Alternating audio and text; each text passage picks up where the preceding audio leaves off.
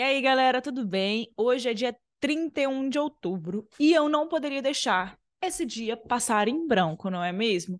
Estamos aqui no Casos Reais, um podcast de true crime, e eu não ia deixar esse dia passar em branco. Aqui, ó, até fiz minhas unhas, estão de preto para esse dia. E eu queria trazer aqui para vocês algumas histórias sinistras de Halloween. E a gente vai passar aí por alguns casos de Halloween mais por alto, tá bom? Então, se vocês gostarem muito de algum caso específico aqui e quiserem um episódio inteiro sobre um desses casos, me bota, me manda aí no Instagram, comenta aqui embaixo no, no final de cada episódio, você consegue comentar. E me diz se vocês querem ver essa história talvez em um episódio inteiro, tá bom? Mas antes da gente ir pro caso de hoje, para essas histórias aí temáticas de Halloween, eu vou pedir para vocês compartilharem com algum amigo esse episódio de hoje, compartilhar nos seus stories e sempre me marcando arroba com K, Mirandas com S no final, que eu sempre compartilho, ou também tenho do Casos Reais, que é arroba Casos Reais Oficial.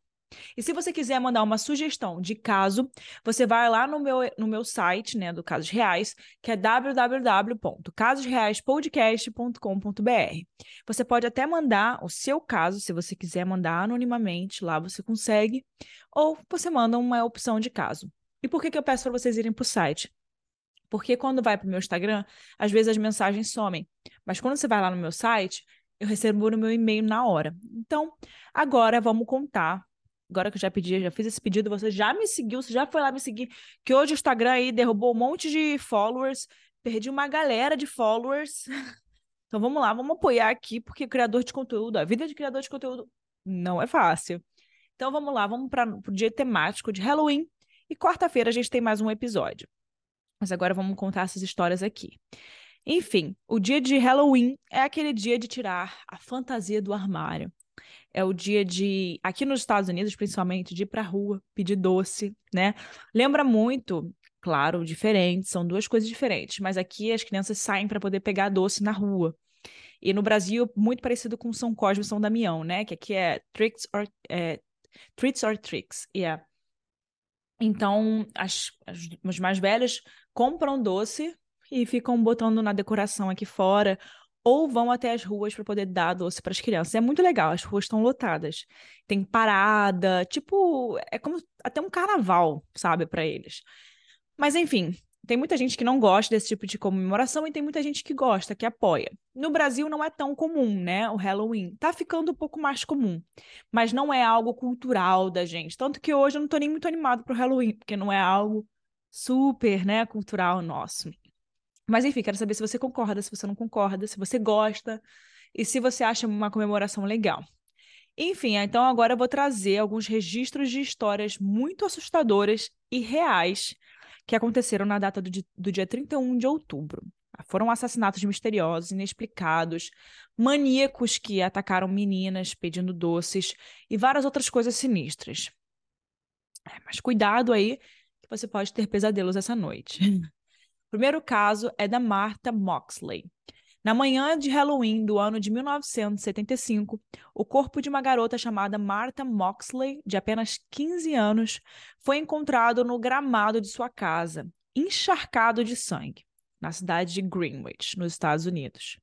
A menina foi espancada por um taco de golfe e em seguida ela recebeu várias facadas no pescoço. O assassino ainda arrastou o cadáver dela até o gramado da casa, onde ela morava. O primeiro suspeito do crime foi um garoto de 17 anos de idade chamado Tommy Skakel, que era sobrinho do senador Robert F. Kennedy. Skakel e Moxley tinham saído juntos de uma festa de Halloween na noite anterior, mas a menina nunca chegou em casa, embora ela morasse a apenas 130 metros do local da festa, muito perto, né? Apesar de ter um suspeito, as investigações sobre o caso ficaram congeladas por 16 anos. Só em 1991 que o caso foi finalmente reaberto, mas o culpado foi detido só em 1998, ou seja, 23 anos depois do crime. Ao contrário do que se imaginava no início, o condenado pelo assassinato não foi Tommy, mas sim o seu irmão, Michael Skakel. Uma testemunha contou que o garoto subiu em uma árvore próxima à janela da garota e se masturbou enquanto olhava, né? espiava e que ele era obcecado por ela. O suspeito foi condenado em 2002, mas em 2013 ele venceu essa apelação e conseguiu sair da cadeia sob fiança. O segundo caso é da Shirley Lynette Ledford. No dia 31 de outubro de 1979, Shirley, de, de 16 anos apenas, estava voltando de uma festa de Halloween no subúrbio de Los Angeles, que fica nos Estados Unidos. E ela estava voltando quando dois homens se ofereceram, né, para dar carona para ela em uma van. Na manhã seguinte, o corpo dela foi encontrado mutilado no gramado em frente a uma casa. Tudo parecia ser um ato aleatório de violência, mas claro que tinham coisas por trás desse crime. Cerca de um mês depois, a dica de um ex-detento colocou a polícia né, atrás dos culpados. Não demorou muito para que os investigadores chegassem a Roy Norris e Lawrence B. Tucker. É um eletricista e um mecânico que trabalhavam na cidade.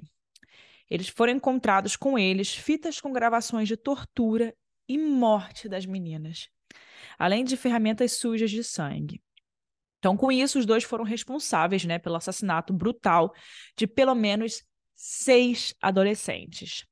Depois de sequestrar Linette, os, os agressores a torturaram por horas, quebraram seus cotovelos com marretas e a sodomizaram com um par de alicates.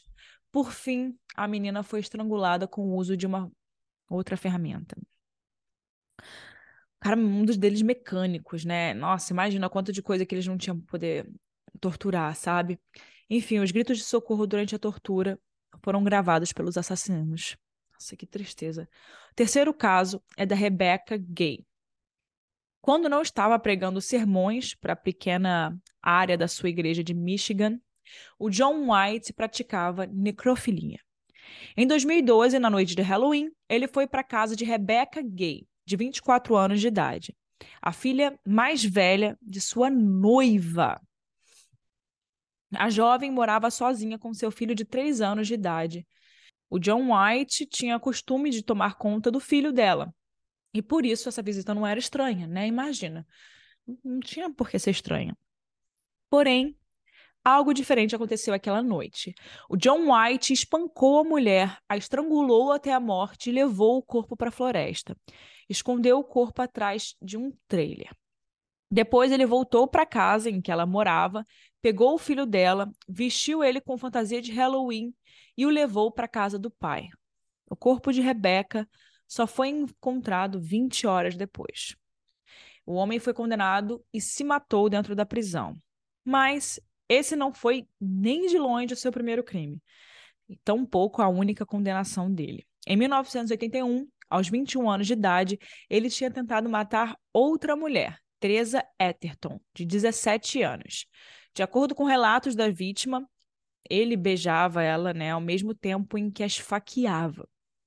Depois de passar dois anos na prisão por esse crime, ele fez a sua segunda vítima em 94. Mas ela não conseguiu escapar da morte e seu corpo foi encontrado nu em uma floresta. Em 2007, ele ficou livre novamente e fez aquilo em 2012, né? Para que um cara desse vai para rua, né? Quarto é o caso da família Lisk. Como costumava fazer em todos os domingos, Devon Griffin acordou cedo para ir à igreja no dia 31 de outubro de 2010. Ele estava o fim de semana na casa dos pais e decidiu passar na casa de sua mãe para pegar uma camiseta nova. Isso era cerca de nove e meia da manhã e a única pessoa que ele encontrou em casa foi o enteado da sua mãe, o BJ Lisk. Ele cumprimentou o Devon e perguntou por quanto tempo ele iria sair. O garoto estranhou aquela pergunta do irmão porque eles não se davam muito bem e quase nunca conversavam. Depois da igreja, o jovem voltou para casa, jogou o videogame ali por um tempo e esperou que a família acordasse. Cerca de uma hora e meia da tarde, ele foi até o quarto principal e viu que a sua mãe e padrasto ainda estavam na cama com um cobertor sobre a cabeça. Então ele tentou fazer barulho para acordá-los, mas eles permaneceram imóveis. Quando ele levantou o cobertor, ele percebeu que o casal estava sem vida já. O BJ tinha atirado cinco vezes contra a cabeça de seu pai e atirou na madrasta em seguida. Por fim, ele matou o irmão de Devon, espancado com um martelo. Nossa, que bizarro. Parece uma família aí brasileira, né? Von Richthofen. O quinto caso é o maníaco de East Coast. Na noite do dia 31 de outubro de 2009, três adolescentes estavam pedindo doces em um bairro do subúrbio, do subúrbio de Woodbridge, na Virgínia. Um homem chamado Aaron Thomas passou por elas de carro e estava né, usando ali um, um isqueiro que tinha um formato de arma. Ele ameaçou várias garotas com esse isqueiro e as rendeu. Thomas as levou para uma floresta e ordenou que elas se, deita se deitassem na floresta, assim, no chão, em uma fileira. E foi então que os abusos começaram. Uma das garotas conseguiu enviar ainda, deu tempo dela enviar uma mensagem de texto para sua mãe, que logo conseguiu chamar a polícia, enquanto ele estava violentando uma outra amiga dela. A polícia chegou no local em minutos, instantes, assim, enquanto Thomas acabou fugindo pela floresta. Logo depois, ele passou pelos policiais calmamente com o seu carro. O homem que ficou conhecido como maníaco de East Coast só foi encontrado dois anos depois, quando eles cruzaram 13 amostras de DNA encontradas nas vítimas. E quando ele foi pego pela polícia, ele admitiu que tinha violentado um número muito maior de garotas. Enfim, ele devia estar fazendo isso há muito tempo, né? O maníaco foi condenado à prisão perpétua por esses crimes. Então, essas foram as cinco histórias aí bizarras de Halloween, né? Qual delas vocês acharam mais bizarra? Eu tenho dúvida, talvez eu acho que tenha sido a primeira, a da Marta, não sei a que foi espancada por um taco de golfe. Um, todas são meio bizarras, né, gente? A do esse maníaco de Coast também. Eu quero saber a opinião de vocês. Se tem mais algumas histórias que vocês querem que eu traga aqui para poder falar mais especificamente sobre uma delas. Então é isso. Não queria deixar o, o dia de hoje passar em branco. Queria trazer alguma coisa aqui para vocês. E vejo vocês na próxima quarta-feira, nessa quarta-feira, né? Com mais um caso no Casos Reais. Não deixe de compartilhar, de fazer tudo que eu peço, por favor. Aproveita que você está até aqui e me ajuda com isso. Muito obrigada, gente. Vejo vocês até, vejo vocês na quarta-feira. Estou esperando você na quarta-feira, hein?